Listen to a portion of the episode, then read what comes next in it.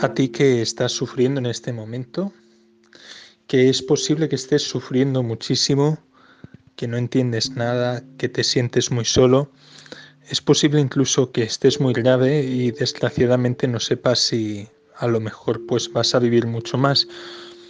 Si sientes que tu momento final está cerca o cuando sientas que esté mucho más cerca, pues es, tal vez sea bueno que recuerdes a alguien que también murió solo y sufriendo muchísimo, que pasó por la angustia y la muerte.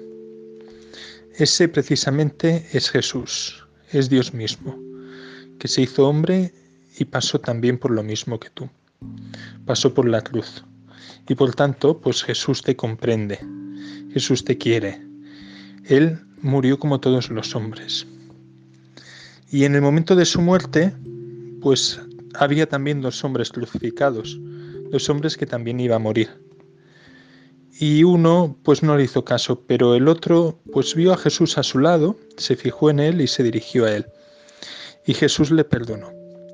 Y le dijo que ese día iría al cielo con él, que estaría con él en el cielo.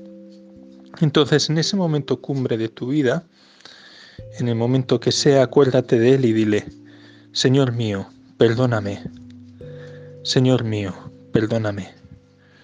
Como el que estaba crucificado al lado de Jesús a punto de morir, di, Señor mío, perdóname, sintiendo y viviendo cada una de estas tres palabras, con todo lo que significan. Señor mío, perdóname. Y Jesús agarrará tu mano y te dirá, hoy estarás conmigo en el paraíso.